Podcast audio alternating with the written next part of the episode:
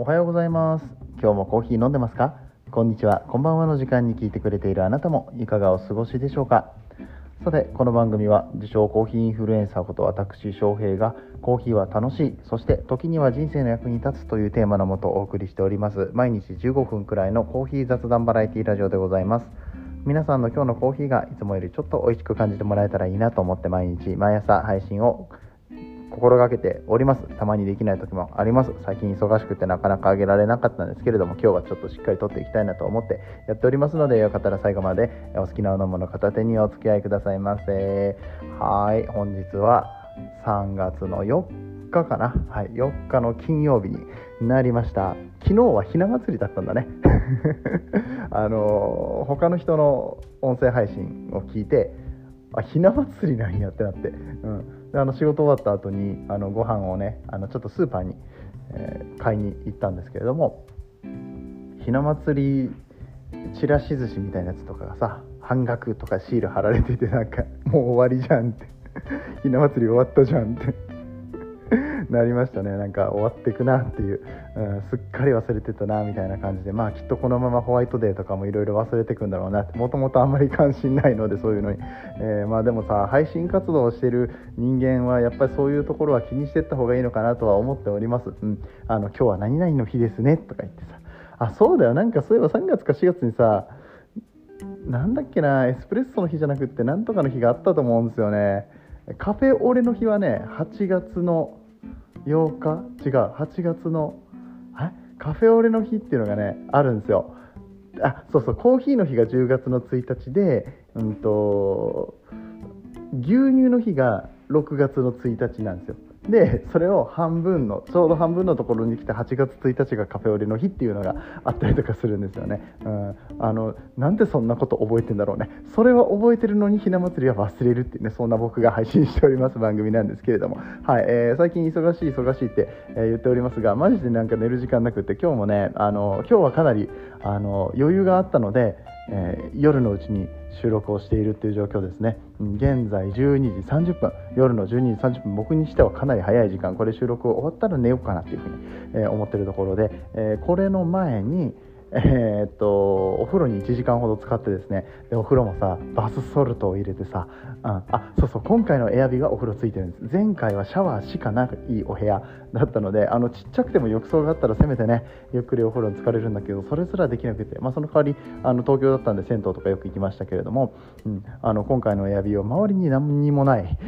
本当に何もない、え代わりにお部屋が広くって、まあ、今日今回は犬も連れてきていましてねあの犬と一緒にあのお仕事お仕事はあまりしてないけど、うん、犬とちょっと暮らしているっていう状況ですね、えー、うん、そんなに寂しいか寂しくないかうんぬんのえー、前に犬がいるから寂しくないでしょ？とか、うん、1人で寂しくないですか？とかの前に、えー、もうあのシンプルに忙しいですね。シンプルに忙しくてそんなこと考えてる暇ないやつですね、うん。えー、なんだけれどもあのお部屋はすっごく快適でであのまあ、ちょっと余裕があるあの楽しむことができている。だから今週末ね、うんえ周りのお店に行ってみたりだとか、えゆっくりとしながらうん、過ごすのをね楽しみにしてるんですけどね本読んだりとかできるかなとか思ってるんですけどね。確定申告ですよ。確定申告もやらなきゃいけないんですよね。まだ一つも手つけてないとかやばいですよね。マジで本当終わんないと思うんだよな3月15日までに。うんでそれプラスさあの会社の経費精算もしなきゃいけなくて先月の分をねもう今週やらないとまずいんですよね。本当に時間がない、ね、休みが欲しい、うん、休みの日も休みじゃないもんだって先週だって仕事してたしさ、うん、あのね家に帰って神戸の家に帰ってその後あのまた千葉に戻ってくる前にちょっと仕事してとかってやってましたからね。なかなかに忙しい日々を送ってますけれどもね。あの車の運転の時間の間にはちょっと趣味のね音声配信聞いたりだとか音楽聞いたりとかね、えー、まあ、あの動画を流し流しっぱなしにしとくとかもねしてます。なんかそんなにこうちゃんと見なくていいやつね。あのがっつり見たら危ないからね、うん、テレビとかつけちゃうと危ないけど、うん、なんか動画で流し見できるような感じのやつとかあったらね、えー、ちょっと流しといたりとか、日によって気分によって、えー、そんな感じでね、え、車車生活も楽しんでいますっていうそういう、えー、僕がお送りしておりますこの番組なんですけれども、ね、あのさっき一回さこのくだりやったじゃんねなんて話をしておる、え、僕の番組なんですけれどもみたいな感じでさ言ったじゃん。あれからメインの話持ってこうと思ったのにもう雑談が止まらないよね。だって最近全然話してないんだもの。喋りたいことがたくさんありすぎるんだものってってことでブレブレの感じで お届けしてるんですけれども。あ昨日ねあの話した内容をもうちょっとなんか深く話してもいいんじゃないかなって思ったからちょっとそれをトピックにしようと思います。で昨日何を話したかっていうとまあフィルターコーヒーフィルターコーヒーじゃねえな。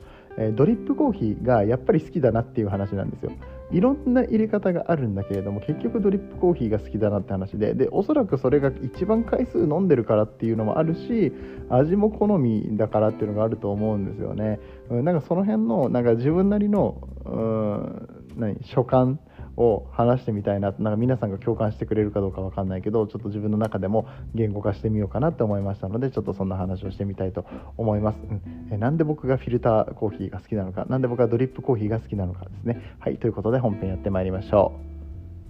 う。この放送は歴史とか世界遺産とかを語るラジオ友沢さんの提供でお送りします。はい、えー、ドリップコーヒー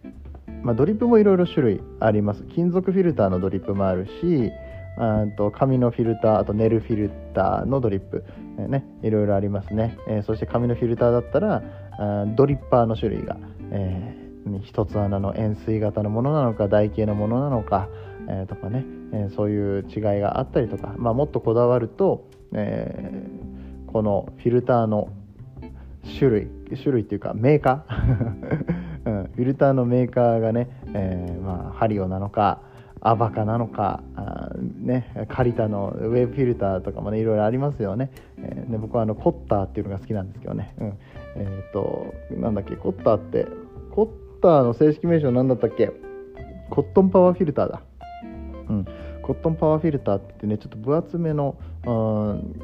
コーヒーフィルターがあってだから髪の匂い全然しなくって若干こうネルっぽい感じの、えー、テイストに仕上がるっていうのはねすごいすっきり入るし、えー、ちょっと濃度感出して入れてあげるとあの TDS をね高めにっていうかあのレシレシオって言いますけれどもそのコーヒー1に対して、うん、粉を何グラム入れるか1対15とか1対14とかあるんですけどね僕1対13.5ぐらいで入れるとねいい感じにトロトロになってね甘くて美味しいコーヒーが入るんですよ。そうこういう感じで調整をするのがねやっぱ好きだなって、うん、思いました、うん、なんだかんだ言ってやっぱフィルターのコーヒーで、えーと、ドリップのコーヒーで自分がその、えー、注ぐ速さだったりとかその日の気分とあの豆に合わせてね引き目を変えて、まあ、引き目はみんな変えると思いますけどエスプレッソだろうと他の、うんフレンチプレスだろうとね変えるは変えると思うんだけれどもまあそこ変えてあのお湯の量とかね温度そして注ぎ方最初蒸らしの時に何秒蒸らすのか、えー、何ミリお湯を入れて何秒蒸らすのかスプーンでかき混ぜるのか否か、ねえー、何等で注ぐのか、うんえー、全回全体で3回注ぐよ4回注ぐよとかね、えー、4回目5回目は温度を低くして注ぐよってね畠山大樹さんのレシピとかねいっぱいあるんですよ。あのもちろんそのレシピは他にもいっぱいありますよ。ドリップがまあ多分一番多いんだろうけどドリップに限らず、うん、エアロプレスのレシピがあったりとか、うん、いろいろあるんですけれどもやっぱりドリップコーヒーってなんかこう自分にとっては魅力的な何かがあるんでしょうね。自分がドリップで入れてる時って楽しいんですよ、うん、で、まあ、多分回数何回もこなしてるから余計なんでしょうね。それで出来上がってくる味とか、うん、ほらフライパンとかもさフライパンとか包丁とか使い慣れたのがいいみたいなのあるじゃないですか。調理器具とかもさ。こっちの方が便利だよとかこっちはなんかまたちょっと違う感じであの違う感じの鍋なんだよって言われてもさあのテフロン加工だからあのくっつかないんだよとかこの返しの部分がねあの深くなってるからシチューとか作れるんだよって言われてもいや僕はこの一番使い慣れたあの鉄のフライパンがいいんでって あのひっくり返すのもここの返しの角度がこれが一番いいんでみたいなね。あの、まあ、料理人としてはあるんですけれども 僕料理もするからね、うん、例え分かりにくいな。ごめんね。料理人の自分がその料理で例えてあ納得わかるわ。料理だったらねこういうことだよね。って。あコーヒーのことだとみんなに分かりにくいから料理の方で例えてみようって思ったね。僕はバカでしたね。もう完全に自分のことしか考えてなかったね。すいませんでした、はい。えー、で話戻して。まあ多分その使い慣れてる器具で、え、使い慣れたレシピ使い慣れた方法ですよね、まあ、レシピが多少違ったとしてもやっぱり一番こうドリップコーヒーがね今まで入れてきた回数も多いし素振りの回数も多いと思うんですよ、うん、だからあの まあなんか変態な話お湯をこう何ケトルでぐるっと回した時にぐるっと回したってお湯を注いだ時にね1周で何グラム出るかとかねそういうことまで分かっちゃうんですね。うん、あの大体これこれ一回しで 10g とか20あの今こんぐらい入れてお湯こういうこの速度でこんだけ注いでるから何グラムぐらい注げてるなっていうのが、あの測り見なくても分かるんですよね。で秒数も測り見なくても大体分かるんですよね。うん、あのずれる時ももちろんありますけれども誤差かなり少ないんですよ。これ多分ドリップガチガチにやってる人たちはあるあるだと思うんですけれども、うん、これもやっぱりね職業病に近いのかもしれないね。僕はもともとやっぱり料理をする人間なのでそういうことにこだわりがあったりとかあのうんその秒数だったりとかグラムだったりとかにあのより精通しているので一般のこうお家でフィルターコーヒー楽しむ人よりも、うん、余計にそういうところに気を使うタイプっていうのもあるのかもしれないけれどもだけれどもそこが分かるぐらいにはドリップコーヒーを入れまくってるってことなんだと思うんですよね。でこんだけ入れると入れたら入れただけやっぱりこだわりっていうのが出てきてあの僕今出張でね、えー、ドリップもやっぱりしたいってことで先日1回家に帰った時にドリップの器具も持ってきたんですだけどあんまり大荷物になるのは嫌だったのでケトルをあの、まあ、昔ネットで買ったちっちゃい細口のすっごい細口のあの本当になんか何て言ったら細めのストローぐらいの細さの、うん、ドリップケトル？あの1人用のドリップケトルっていうのを買った昔買ったんですね。で、まあ、それをずっと使ってなかったんだけど、まあ、引っ張り出してきて、まあ、それで入れると、まあ、細口の分には別にいいだろうよと。あの太くしか出ない、まあ、太くしか出ないってことないんだけどね。あの調整はできるんだけどまあでも細く注ごうとしたら垂れるとかいうね、えー、現象が起こるので、まあ、それよりは細いやつの方がいいし、まあ、細いやつだったらまあ間違いなくこう、うん、豆に対して変に衝撃を与えずにね、うん、あの狙った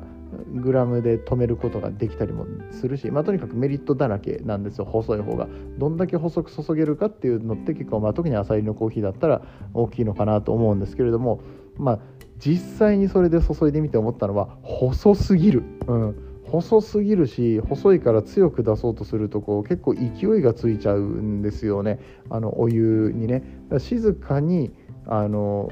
これぐらいの量を注ぐみたいなコントロールができないから逆にやりづらくってびっくりしました。うん。でそんなことを買ったばっかりの時は思わなかったんですよ。あ細く出るなぐらいしか思わなかったんですよ、うん。まあ、楽に注ぎたい時はこれでやろうぐらいにしか思ってなかったのがなんともう今になってですよ。ねあの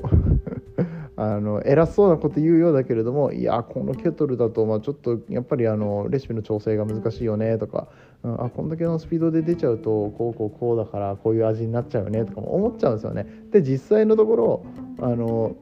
コーヒー入れたコーヒー飲んでああやっぱりこうなっちゃったか。もうちょっとここ調整できたな。このケトルでやるんだったらこういう風だなって。もしくはこの速度になるんだったら引き目を1個変えるかとかさ、うん、マニアックな方向にやっぱり走っていくんだなって僕のもともとの特性はそこなんだなっていうことにあの気づいたので、うん、ちょっとなんか情報シェアしてみようかなって思ってそんな話をしました。皆さんはどんな入れ方が好きですかね？なんせ僕エアロプレス1ヶ月使ってたけどやっぱりエアロプレスだなってならなかったんですよね。でもエアロプレス好きな人は本当にエアロプレス大好きじゃないですか。ラテアート好きな人はラテアートが好きだしあのエスプレッソが好きだしとか、うん、いうのもありますしね、まあ、それぞれやっぱり好みだったりとか特技っていうのがあるのかなって思う中で僕はコーヒーに関してはこの、うん、今のところペーパーフィルターで、えー、塩水の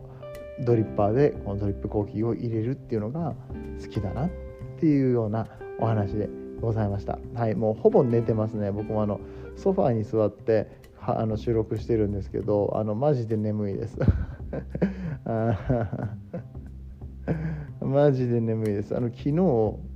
かな？一昨日かな？昨日か一昨日夜実は更新しようと思って配信撮ってたんですけどいつの間にか寝ちゃっててなんか最初23分喋ってその後10分間ぐらいあの無音っていうのが 収録されていて、うん、いやおまけにつけときます。いやおまけにつけときます意味わかんない。今完全に寝てたわ。やばいやばいやばい。ああもう今寝てた今寝てたよ。おまけにつけときますわ。多分あれだね。あのなんかファイルどっかにアップロードしてリンク貼っときますみたいなイメージが頭の今夢の中でそんなことが起こっていましたね。寝ましょう。皆さんもう寝ましょう。ね。だって15分喋ったもの。ね。十分。寝ながらでも15分喋れるっていうね。これもまた特技なんですけど。あんまり良くない、うん、分かってる。これに関してもやっぱり僕は大量に話しているので。あ今よろしくない状況だな。眠りながらでも、えー、こうやって取ることはできるけど 眠りながらコーヒー入れれるこ入れることはできるけれども寝ないで入れた方が美味しいよねみたいな感じで。ああもうダメだ。終わろう。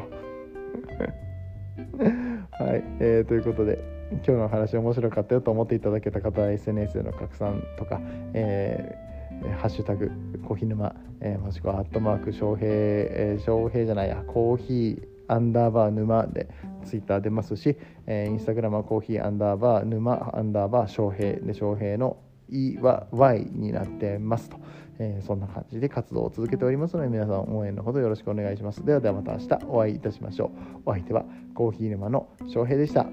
次はどの声とつながりますか？